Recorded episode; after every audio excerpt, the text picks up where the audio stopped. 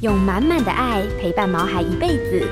欢迎收听《全民安扣全能狗 S 宠物当家》，与你一起关心狗狗、猫猫的大小事。本节目由全能狗 S 冠名赞助。大家好，这里是 FM 九八点一九八新闻台，欢迎收听每个礼拜一晚上八点钟所播出的《全民安扣全能狗 S 宠物当家》节目。我是兽医师杨靖宇。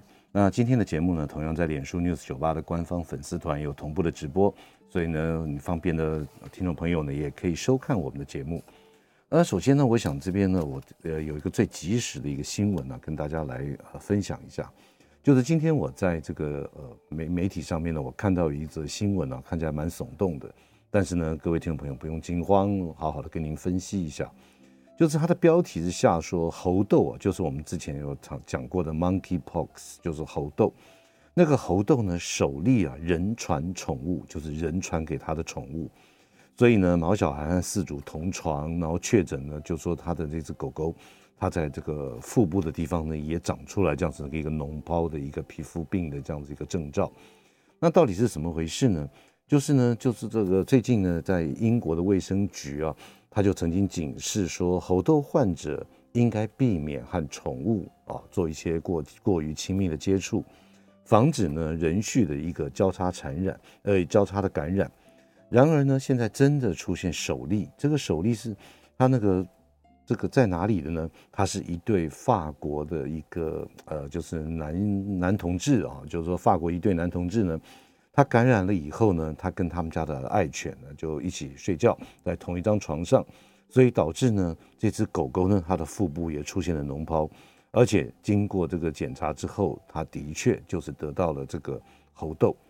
那在这个《纽约时报》的报道里面，猴痘呢这样子的一个案例，它发生在法国的巴黎。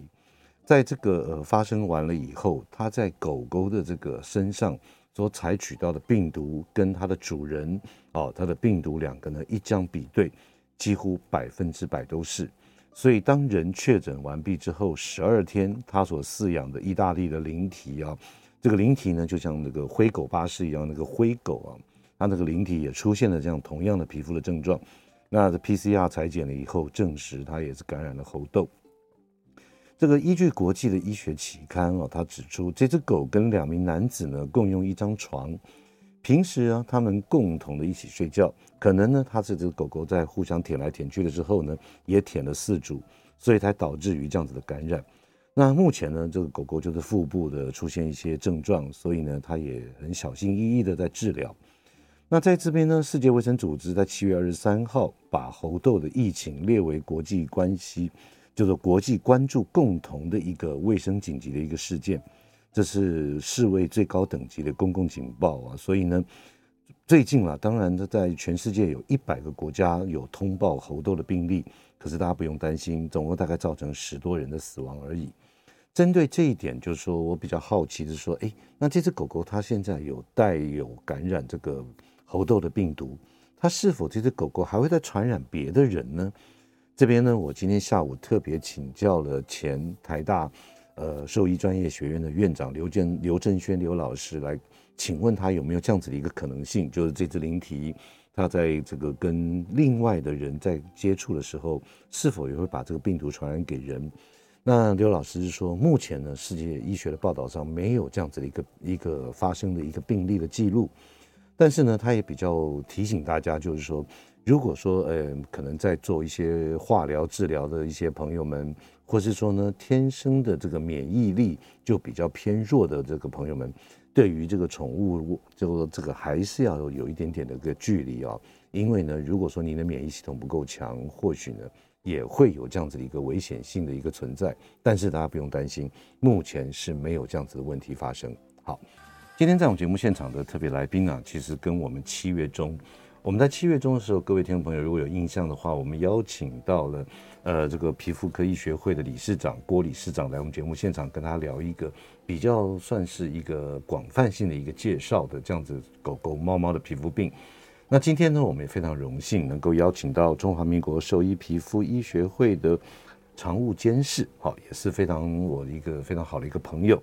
他现在目前是台北市诚毅动物医院的院长徐祖成兽医师。哎，祖成跟大家打个招呼来。哦，大家好，杨医师你好。哎，Hello，来，哎，祖成啊，其实我刚刚介绍你啊，我还忘记介绍一个您的一个 title，是，就是您的 title 也是一个台北市蝙蝠保育学会的理事长。是是，哎。其实这个蝙蝠在我们节目啊，并没有聊过。对，这边可不可以花简单一点点时间跟大家聊一下，就是说蝙蝠到底是什么样的一个动物？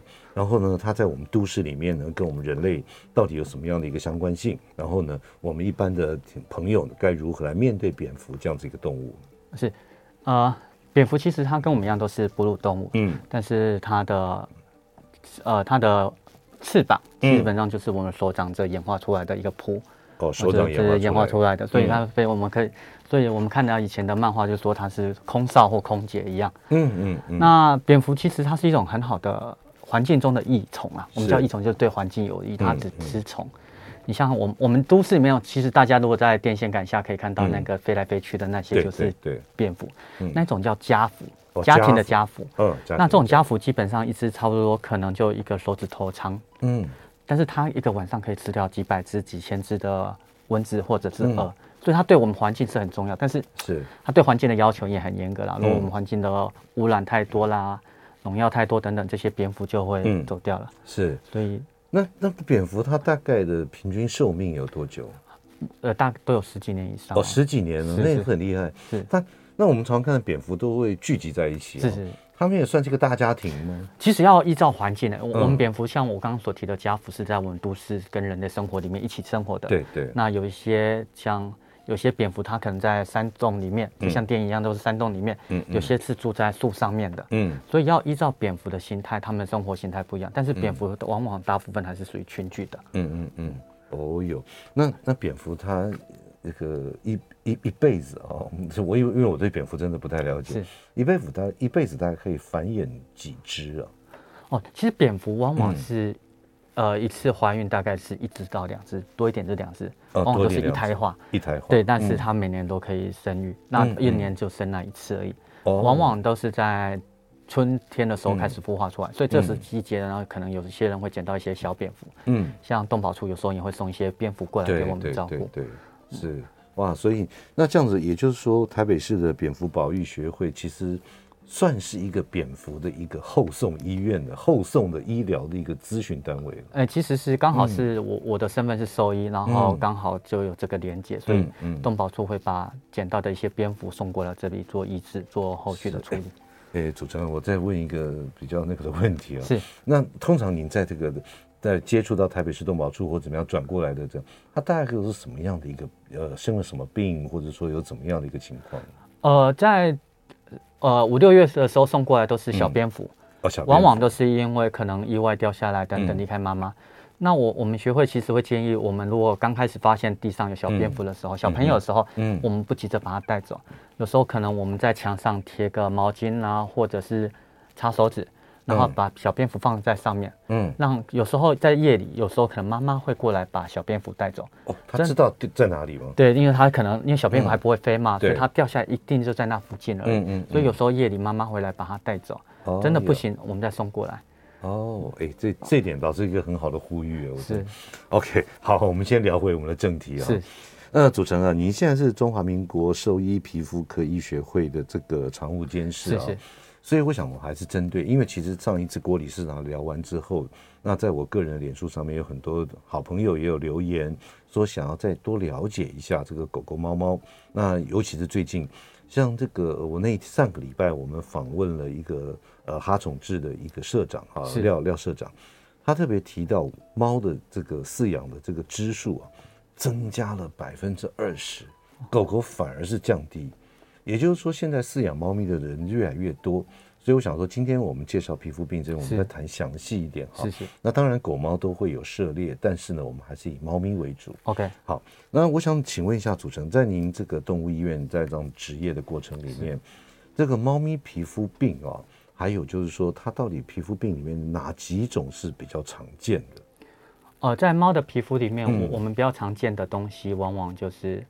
来就诊的比例里面最多的还是霉菌性的皮肤病哦，霉菌性霉菌的问题。嗯，然后接下来就是过敏的问题。嗯，那因为过敏又有细分了很多项，像有跳蚤过敏，嗯嗯，非跳蚤过敏、食物过敏等等因素。那接下来就是其他包含了猫的内分泌性疾病了。嗯嗯。那这些内分泌所造成的一些皮肤上的问题。嗯嗯。所以最主这，其实霉菌占了大部分，可能接近了五十 percent 的。哦，霉菌有占了百分之五十，快五十。嗯嗯。那接下来就是过敏性，就是不明的猫抓痒啦、掉毛啦、长一些有的没有，嗯，这类都是属于在过敏的范围内。嗯嗯。OK，所以它这种抓痒或掉毛，其实一般的主人。看到就要提高警觉，是对不对？不能说都放任它啊，本来就会这样子。对对对对对。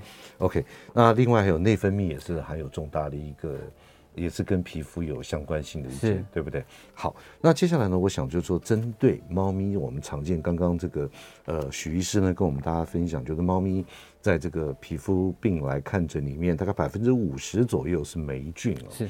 那我们晓得台湾也是高温潮湿，是。那高温潮湿之下，霉菌很难避免。那我们想请问一下，这个霉菌感染大概有哪些临床症状？呃，其实霉菌感染最典型的症状就是主人都会说，我家猫不明原因的脱毛，嗯，掉毛，就皮肤可以看得到皮肤，嗯，接下来可能会长疹，呃，皮屑，哦，皮屑，那可能就是特别会抓痒，嗯，那有些猫好发可能就在它的鼻头。哦，那耳朵等等，就是身体上面某一个区块突然就有对，就突然皮屑，然后掉毛，哦，甚至有一些小结痂。嗯嗯嗯。那猫大部分的猫正常，大部分的猫都是有痒的感觉，只有少部分的猫好像不动于衷了，一点事情都没有。是是，所以如果说家里面饲养的猫的话，如果这样子一个症状，呃，一小块地方脱毛、有皮屑，然后有时候会抓痒，这时候你就要特别特别的注意。是对，OK，好。呃，今天在我们节目现场的特别来宾是台北市诚毅动物医院的兽医师徐祖成，徐医师，来跟大家聊一下狗猫常见的皮肤病。今天我们讲的比较细，而且呢，我们会问我们许医师说该如何来治疗跟预防。我们进段广告，马上回来。欢迎回到九八新闻台全民昂狗全能狗 S 宠物当家节目，我是兽医师杨靖宇。今天在我们节目现场的特别来宾是台北市诚毅动物医院的许祖成许院长，来跟他聊一下狗狗、猫猫常见的一些皮肤病。哎，祖承，我们在那个脸书上面就有听众朋友留言喽。是，那这边呢，我讲 Niki Niki 啊，Niki Niki，对，他说，请问医师们建议家猫多久洗澡一次？呃，基本上猫跟狗的形态不太一样了，嗯、那。如果是有在霉菌性的皮肤病的时候，嗯、我们导师会建议，可能七到十四天内，我们来做一些清洁的动作。嗯、这作用是希望把身上的霉菌达到一个抑制的效果。嗯，那在行，我曾经看过有一个行为的一个文章，它是建议猫是一个容易紧迫的动物，嗯、你今天洗澡对它就是一个压力，你吹风更是一个压力。嗯，他说如果非必要的话，你一年洗个一次两次，基本上对猫就应该够了。OK，所以也就是说，刚刚主持人提到一个重点。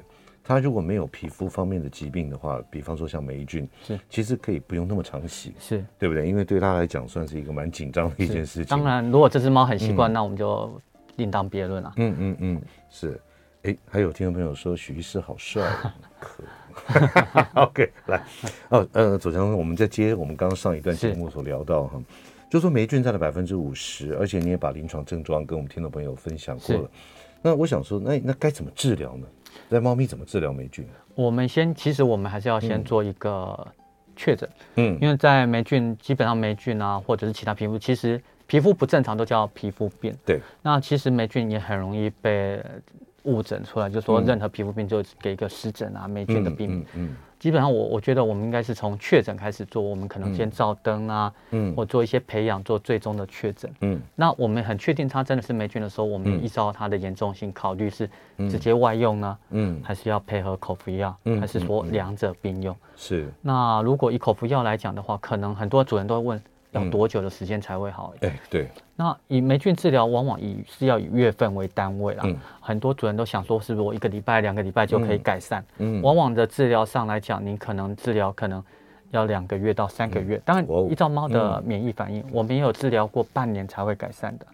哇，霉菌治了半年。对，因为猫的本身免疫力不好。嗯嗯嗯。嗯，那其实我们也有遇过一些主人身上会有霉菌感染，嗯、他去看皮肤科就很确诊就是猫霉菌。嗯。但是猫一点事都没有。嗯。那我们也曾帮这些猫做一个霉菌的培养，照灯是没有反应，但是我们做一些霉菌的培养，确定这只猫就是有霉菌。还是有。是。嗯。其实猫霉菌感染到人，包含了人的免疫系统比较弱，嗯、或者是这只猫在床上跟我们一起睡，嗯、那我们的床单啊这些上面这些霉菌。反复的刺激，所以我们就造成人的感染。OK，好，那我就问个最最直接的问题。第一个，如果感染到霉菌的猫，许医师，你会建议他把毛剃掉吗？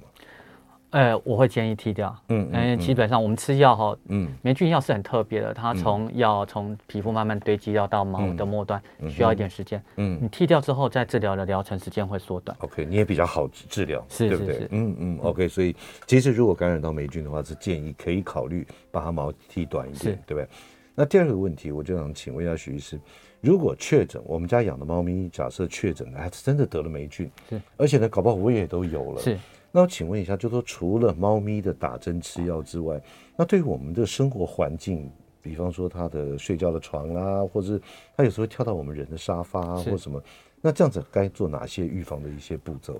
其实比较好预防就是包含能够清洗的范围了，嗯，就包含我们的床单，因为猫大部分喜欢跟我们人类一起睡觉，对，所以我们的床单呢，如果能够更常清洁的话会更好。嗯，那基本上一般的清洁曝晒往往就可以有效的控制，嗯，甚至如果在你需要再强烈一点，你加一个漂白水下去，效果就很好了。OK。那所以大概多久一个频率啊？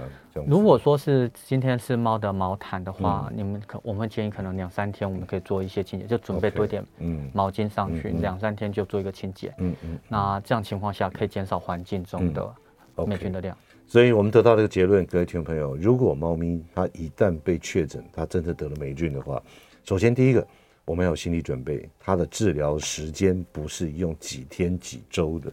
它是用月份来算的，也就是说，它是一个很顽强的一个霉菌。是的对，哈。那第二个呢，就是说，除了它猫咪本身的治疗之外，比方说，比方说是洗澡啦、药浴啊，或者是把毛修短，其实都是个不错的选择。是。那第三个就是我们居家环境也要稍微清理，是对不对？因为它有时候还会感染到人。对对对。好，那接下来呢，我们聊完霉菌呢，其实霉菌真的是很复杂、很麻烦。对。那我们聊完霉菌之后，我们来聊一下过敏。是，那这个过敏呢，在猫咪的这个呃得到的猫咪皮肤病里面，它比例算是比霉菌低，但是会很常见吗？呃，在我们医院里面，猫过敏的 case 基本上是蛮多的。哦、嗯，那这种过敏是很尴尬的是，很多医师会诊断，可能主人是想更进一步了解，它带来的是病因，可能是心因性的问题。嗯、那心因性的脱毛跟、嗯过敏性的脱毛基本上很像，嗯，嗯，那我可以跟大家分享一个最简单的方式，就是说哈，嗯、心理性的脱毛，嗯，就是你你可能紧张，你可能只是啊，像人焦虑的时候，你会去，对对对，再仔细仔细说一下，心理性的脱毛是什么样子的一个心理性的脱毛状况？呃，主要是猫的压力太大。嗯基基本上哈，猫跟狗是不一样的物种。我我们应该要不能有时候不能用整套狗的逻辑来套在猫身上。光是行为的表现就差异很大。嗯，猫你盯着它多看一眼，猫就觉得你是不是有什么搞鬼？你要挑衅我。对，所以跟狗不太一样。所以猫很容易有压力。这压力往往主人说我没给它压力，可是并不是你给它压力，是猫自己给自己的压力。嗯，我可能买个新的家具进来，我家里有个新成员。可能这无形中这针对猫有一些心理性的压力，嗯，那这些压力它可能表现出来的不一样，包含膀胱发炎、自发性膀胱炎，或者是少部分比较少部分可能就是心因性的舔猫，嗯嗯，舔完之后就是脱毛，是是 OK。那如果说这个如何分辨？刚刚您提到的说过敏跟这种心因性的哦心理因素方面的，它怎么样做一个区别？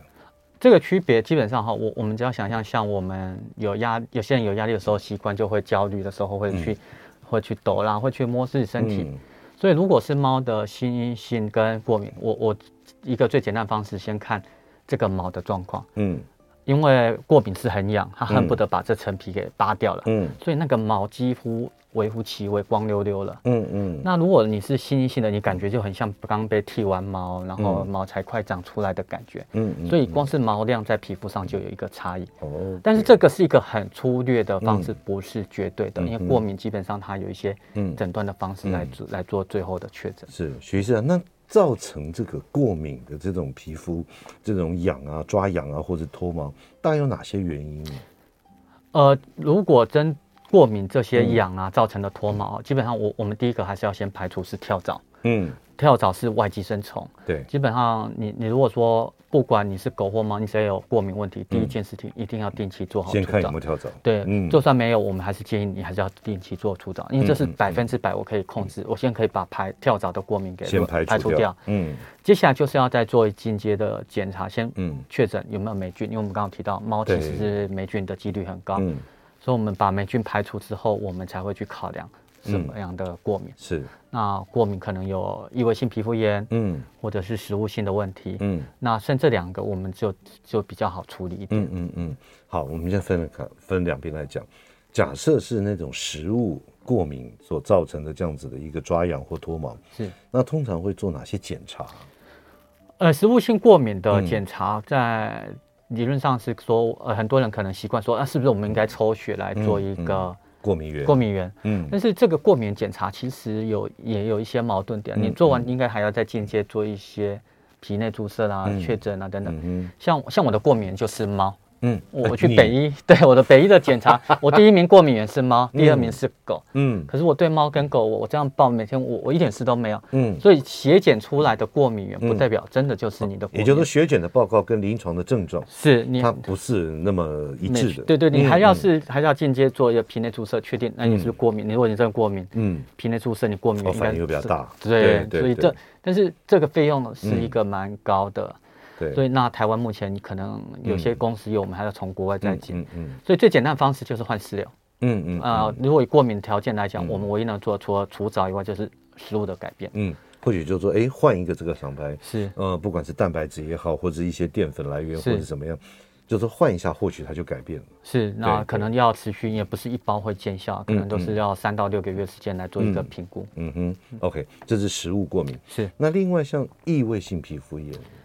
呃，异位性皮肤炎只能说我我们排除了跳蚤跟食物之外，嗯、剩下大部分还是会归纳在异位性。嗯，异、嗯、位性皮肤炎的猫，可能有些猫可能会有比较特定的时间。嗯，但是有些猫就是可能一年四季都会有。嗯，所以它不像狗会很典型在某个时间。嗯嗯。那我我们习惯还是不管你是哪种过敏，还是先以做好食物的控制。嗯，至少我可以先排除，如果食物有效，我们就不会去。走到怀疑到下面这个嗯嗯呃异位性的部分嗯嗯是那那其实，在以以异位性皮肤炎而来说，可不可以做一些比较？比方说猫跟狗，它的这个造成的原因，或者说它的这个临床的患者的数量，到底是大概有什么样的一个不一样的地方？呃，其实，在狗我我们在狗的异位性皮肤炎啊，它其实很容易有继发性其他的皮肤问题，包含酵母菌啊、细菌性皮肤炎。对。在猫往往常见的问题就是自残，就是抓痒啊、破皮啦，或者是毛光溜溜的，嗯，这些情况，或身上长一颗一颗、一粒一粒的，是。这个都是在他们两个在的临床症状上面是有不一样的，比较比较不太一样。是那那这边我想请问一下，在这个以狗而言，异位性皮肤炎该 该怎么治疗？异位性皮肤炎往往我们的用药上面来讲哈。又分为几个方面，嗯，异位性可能第一个考虑的就是长期用药，是。那洗澡部分可能就要洗一些抗菌、抗过敏的，嗯嗯。那补充一些营养剂，还像 Omega 三，嗯。然后或者是有一些皮肤的营养滴剂，这方面来做控制，甚至外用部分会考量喷的类固醇，嗯，这都是一个很好用的。是。那猫咪呢？猫目前来讲还是以口服吃的为主，哦，还是以口服为主。那这针对异位性皮肤炎，猫咪有用洗的吗？猫，因为我们刚刚提到，因为猫比较紧张，嗯、如果异位性皮肤炎，因为猫的反应，它可能就像、嗯、我们最常见就是肚皮那一块毛被舔得光溜溜的，嗯嗯，嗯。那或者是大腿侧边或前脚，嗯，那光洗的效果可能不好。嗯、我我看到蛮多的猫病期刊或皮肤科期刊里面，其实蛮有常用就是类固醇，嗯。或免疫抑制剂，嗯嗯这一类的为主。OK，好，呃，今天在我们节目现场的特别来宾是呃中华民国的兽医皮肤科医学会的常务监事徐祖成徐医师啊。同样呢，同时他也是诚毅动物医院的院长徐祖成。那待会儿呢，我们接段广告，广告之后马上回来。欢迎回到九八新闻台全民昂购全能狗 S 宠物当家节目，我是兽医师杨靖宇。接下来呢，我们也开始接听我们听众朋友的 call-in 电话。呃，如果您对于狗狗、猫猫皮肤方面有任何的问题，都欢迎您 call-in 进来。我们的电话号码是零二八三六九三三九八零二八三六九三三九八。那今天呢，在我们节目现场的特别来宾是台北市诚毅动物医院的院长徐祖成许医师啊。哎，主持人，刚刚在广告之前，我们有聊到，就是说，哎，这个呃，我们最最前我们讲说，猫咪常见的皮肤病是霉菌，是，然后之后呢，讲到过敏，是，那过敏里面又有食物性的，或者说异味性皮肤炎的，是或是心理性的这样子的一个问题。那另外呢，刚刚你也特别提到，就是说，在寄生虫方面，要跳蚤啊什么的。那我们晓得，在狗狗我们常看到，就是说，在皮肤病方面，除了跳蚤之外，还有什么疥藓虫啊？还有什么毛囊虫啊？是。这些在猫身上也会发生吗？这些情况下在猫是有的，嗯，但是一般在我们家居生活里面，像疥血虫，它是要跟带有疥血虫的这种，嗯、它是属于外寄生，对接触才会有，嗯嗯、所以对。在猫几率低，除非说我今天是从外面带进来的猫，嗯、或者是说我从卖场带回来的猫，嗯、或是你放养的，是就是熬自由进出、自由进出的那种才有机会，要不然的话几率低。几率非常低，非常低。那毛囊虫在正常来讲，在猫身上有时候是可能算跟狗一样是常在，嗯，但是毛囊虫在猫的发生率嗯。很低，嗯，一般如果猫会有毛囊虫，可能牵扯到了它的免疫系统，F I 呃 F E E L V 白血病、艾滋病，或者是红斑性狼疮等等。这些情况下造成它免疫低落，身上的毛囊虫就可能会爆发出来。嗯嗯、OK，所以其实免疫力做好是最重要。是，不管是猫咪的皮肤病，或是人的 COVID-19，是 这免免疫力真的都是非常非常重要。是是。好，那那个主持人，刚刚你特别有提到猫常见的大概有这个霉菌啊、过敏啊，另外内分泌是内分泌也会造成它的呃 抓痒啦、脱毛啦等等。那这边可不可以跟大家来稍微聊一下，就是说，哎。内分泌方面对于猫咪的这个皮肤病方面有哪些显著的一些原因？其实，在猫的内分泌疾病上来讲，不像狗那么的显著。嗯，那猫有，其实，在猫来讲很罕见，但有的话就是肾上腺亢进。哦，肾上腺亢进。是。那这只猫不一定会有痒感，但是它可能会有对称性脱毛，皮肤会有变薄的一些副作用。嗯。所以，如果我们刚刚针对毛量稀疏脱毛来讲的话，这个是会列为考量，但是发生率很。低，嗯嗯，不像狗，它很容易有甲那个肾上腺亢进的问题。嗯嗯嗯，是。那除了肾上腺，还有没有别的？别的目前我记得是对，还好像猫其实容易有甲亢，有些甲亢猫或许会有一些瘙痒的症状，但是我我觉得那个几率不高。嗯嗯嗯，所以也就是说，内分泌这边我们要注意到肾上腺的一些问题。比较幸运是这个病在猫发生率真的不是那么的多。嗯，也不是那么多。好，那接下来我想再请问一下祖成啊。就是说，在这个呃狗狗呢，它这个皮肤炎还有那个食物性过敏的这个皮肤炎越来越多。是。那现在在你的门诊里面，在猫咪的这个过敏性皮肤炎，它比例有没有慢慢增加？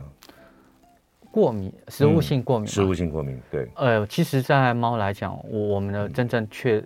在食物上改善的几率真的不是那么多，嗯嗯，它不像有些狗，我们可能很明显的，我们食物的一些调整之后会有改善，嗯哼，我我们大部分的猫都是还是属于异位性的，嗯，我们基本上我们这个是叫过敏的问题，我们都请主人可以配合从食物着手，嗯哼，因为这也是我们唯一可以做的一个控制食物控制的一个来源。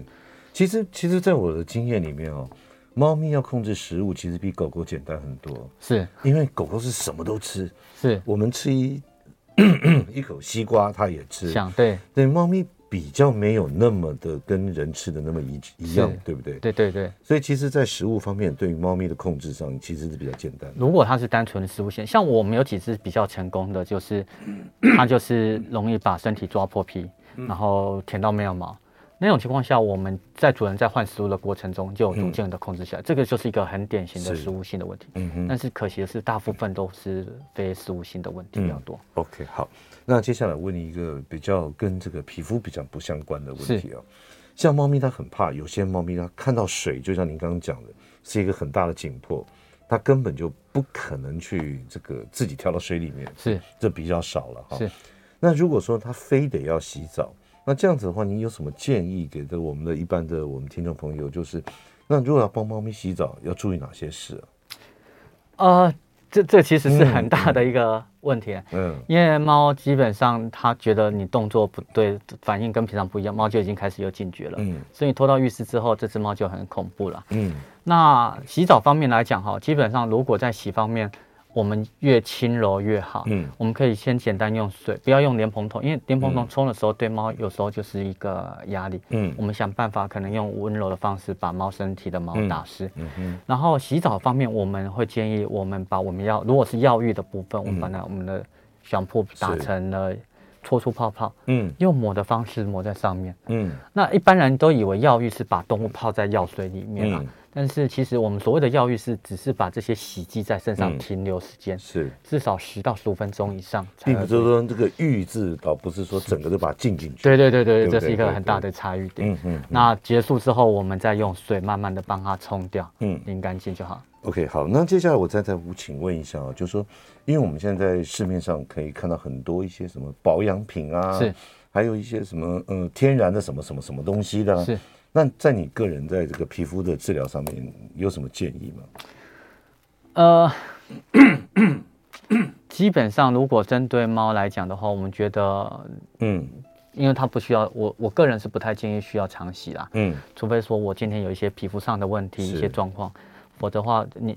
像我们之前的一只电猫，嗯，小花，它本身几乎是白底的，嗯，它进来在外面玩的再怎么脏，进来室内就干干净净的，嗯，基本上猫的自我清洁能力也是蛮好的，嗯。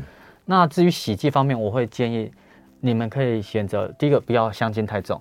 嗯，第二个是说洗完之后，如果手涩涩的，就去油脂太强了。嗯，这对动物的皮肤来讲都是一个。其实其实它不需要做这么那么洗的那样子的去脂。是是，嗯嗯，你油脂去掉之后，它就失去了一个保护层，对皮肤来讲是一个二次性的伤害。是，那那那所谓的我们常会添购一些保养品哈，那这样子你在临床的上面的经验里面，到底有没有一些比较真正有辅助的作用的东西？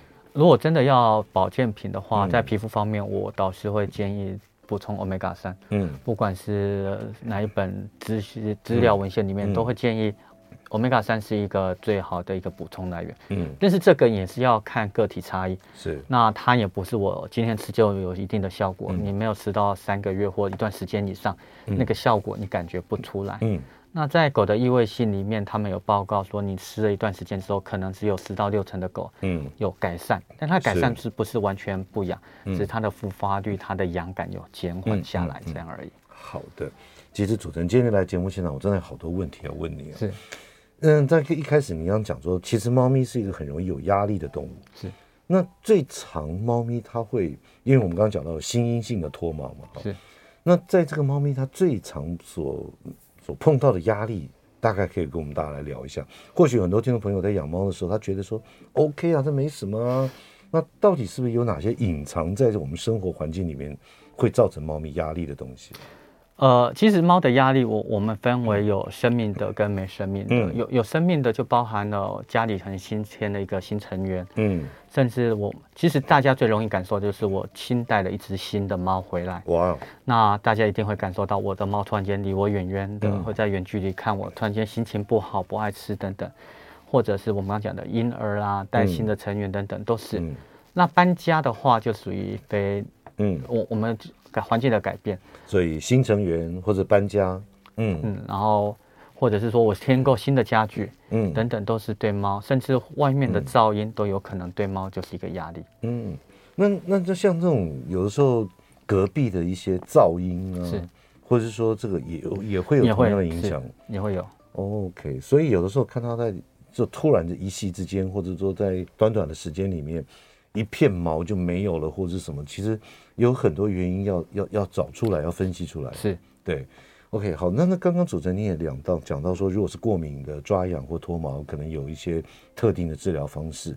那我想，可能听众朋友也很好奇，就是说，真正的如果万一是诊断出来是心因方面的，就是说心情啊、压力所造成的，那除了排除这些压力之外，那他们需要吃药吗？或者说有什么治疗的方式？在皮肤方面会建议给药，嗯，给一些行为用药。嗯，这些行为用药是像刺激他脑部分泌更多的多巴胺，嗯，让他心情更愉悦一点。嗯，那第二个不光只是靠药物，呃，猫是一个需要玩乐，它不像狗，我们可以带出去散步的动物。对，我们可能用镭射笔、逗猫棒等等，转移它的注意力。嗯，那在几年前，美国呃猫病杂志有建议。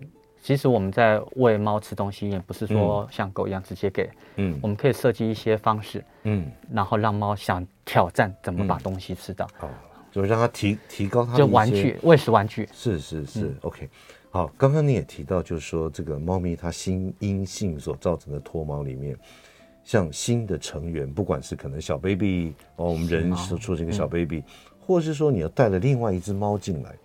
这个这个在猫这样另外一只带进来，你有什么建议？比方说，是否就是说一开始我们就养两只，或者养多只，啊，而不是说先养一只之后再养一只。可是往往哦，我们主人常会想说，哎呀，它每天在家好可怜哦，好孤单哦，我再养一只猫咪来陪它。对对对，这边你有什么评论吗？这其实大大部分的主人都是这么做，包含我我们的店猫也都是陆陆续续不同时段进来。对。那我我们带进新的猫进来的过程中，我们需要有一些引进的方式。嗯，嗯，那引进的方式并不是直接让大啦啦让猫看到。嗯嗯。有时候猫讨厌它，可能终其一生就是讨厌的。对对。那往往性别上也是，如果我家里成员就是公猫了，我再带一只公猫，生小公猫进来，他们的雄性荷尔蒙的冲突也是存在。所以，我我们会建议你带回来的时候，先家里的猫会闻到对新进的猫的气味，嗯嗯，或者是听到它的声音，嗯，我们让它闻到声音或看到。闻到气味就好，嗯，不要让他们有视觉上的视觉上的碰触。对，那一段时间之后，嗯，等它也很习惯了，它这只猫也悠哉了，嗯，我们再让它适时的开个小缝，让两只猫可以隔着缝观察到对方，嗯。那另外一个重点就是说，如果假设我们把它关在这个房间，嗯，我原本猫的食物，我就慢慢的往这个笼子、往这个房间慢慢移过来，嗯嗯，它在边吃的时候，也可以更多的时间去，就会感受到另外那一只。对对，然后他们如果可以借着这个缝互相玩耍，嗯那不会挑衅的话，我们再试着把风大一点，甚至用逗猫棒来转移两只的注意力。所以，主持人，我觉得我们聊到现在，我们觉得我们饲养一个猫咪啊，真的。真的要面面俱到，什么都要考虑到，是因为很多一些小小的不经意的事情，都会引起它对于皮肤，甚至于这个我们所谓的自残，或是说把自己一样舔的乱七八糟这样子，都有很大的一个因素在。是 OK，好，那我们先进段广告，马上回来。欢迎回到九八新闻台全民昂扣全能狗 S 宠物当家节目，我是兽医师杨靖宇。我们还是开放我们听众朋友的 call in，你有任何关于狗狗、猫猫皮肤方面的问题，都欢迎您 call in 进来。我们的电话是零二八三六九三三九八。另外呢，你也可以在脸书上留言，我们都看得到，那我们也可以现场立即来回复您的问题。那今天在我们节目现场的特别来宾是台北市诚毅动物医院的院长徐祖成徐兽医师。哎，祖成是。那接下来我想要问一个比较残酷一点的问题啊，是就是说。在你这样治疗猫或者狗狗皮肤病方面，不限于猫了，狗狗方面，有什么让你觉得非常满意，自己像个英雄一样的这样子治疗好一个狗狗的皮肤病，或是说有什么样的一个经验，就是说糟糕，弄了半年都还弄不好，那这样子有没有一些两个经验可以来提供大家分享？或许宠物的主人们看到，哎，搞不好就是我跟我一样的一个状况，这样子大家会有一个。呃，比较有心理的一些先有这样想法来主持人。呃，比较成功的案例就是食物性过敏的问题，嗯、其实是最好控制的。嗯，那比较成功是有一只猫啊，它其实它常常会在把他的阴囊，嗯、它结扎，他还没结扎时候，他阴囊常常会有急性湿疹，嗯，舔到破皮湿湿烂烂的。嗯，那我们那时候第一时间有跟主人讨论到过敏性的问题。嗯，那。主人开始是的时候，并不会觉得是过敏，他觉得是不是因为蛋蛋太大摩擦到啦等等。嗯嗯嗯。可是他结扎后还是一样的问题在发生。那后来我们主人也开始相信了，觉得说或许真的是过敏性的时候，嗯，它只猫最成功是它只一开始换成了处方，皮肤过敏处方的时候，那只猫的状况马上就缓解下来。哦，马上就缓解。对，很快，在一个一，但过程中我们有吃，还是有在吃类固醇。嗯，那类固醇停掉之后，改善皮肤改善之后，慢慢停掉之后，它就没有再复发了。嗯，所以主人持续到现在还是在服用给这只猫吃。那那是那是多久前的事？在这一两年内，一两年内，所以也就是说，这样子控制的，借由更换的食物、处方的一些皮肤的这种饲料，是，所以它就就没有这样子在在到处舔啊什么这样的状态。是，哦，那这样子算是 lucky 的。对对对，那更好控制就是跳蚤性的问题，有些只是滴一个除蚤药，它的状况就改善，这是比较简单的。嗯，那比较麻烦的就是我我在十几年前遇到的一次是过敏。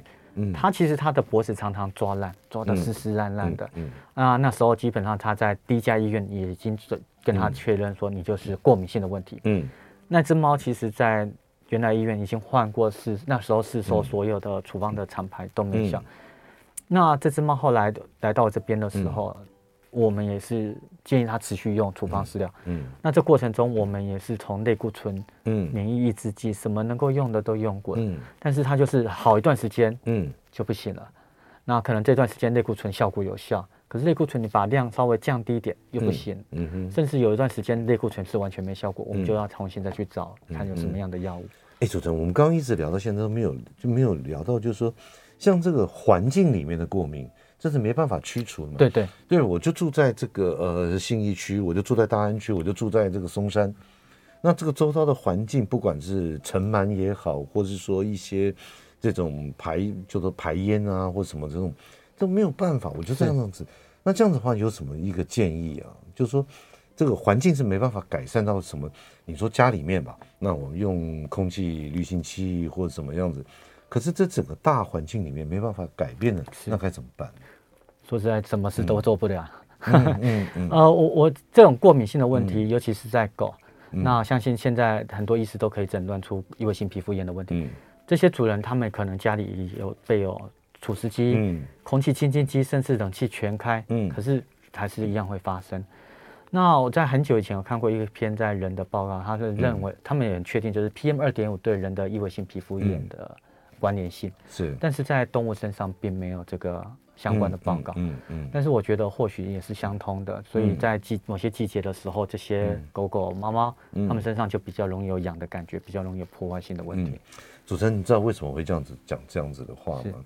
因为我曾经有个客人哦，他他的阿妈在这个三楼，他就有一个佛堂，是他每天早晚一定要点香，是。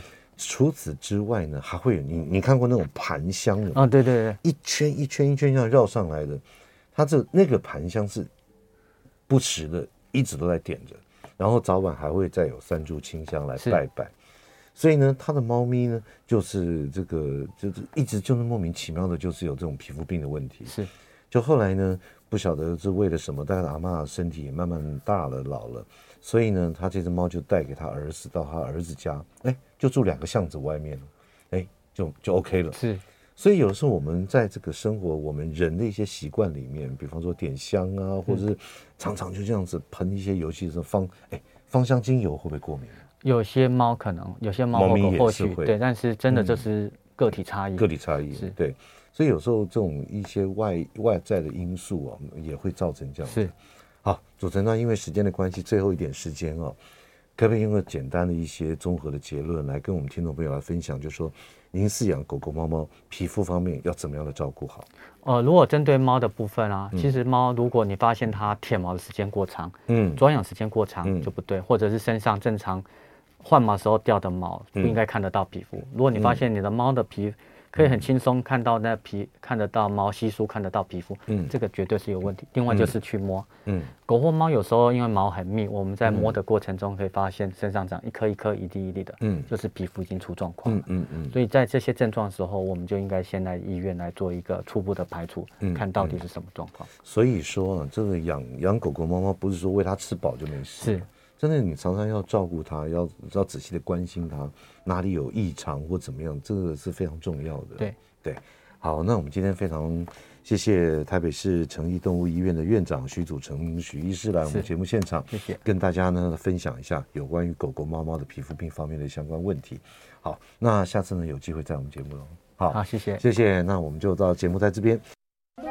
每个宝贝都值得最好的，爱它就是一辈子。本节目由全能狗 S 冠名赞助。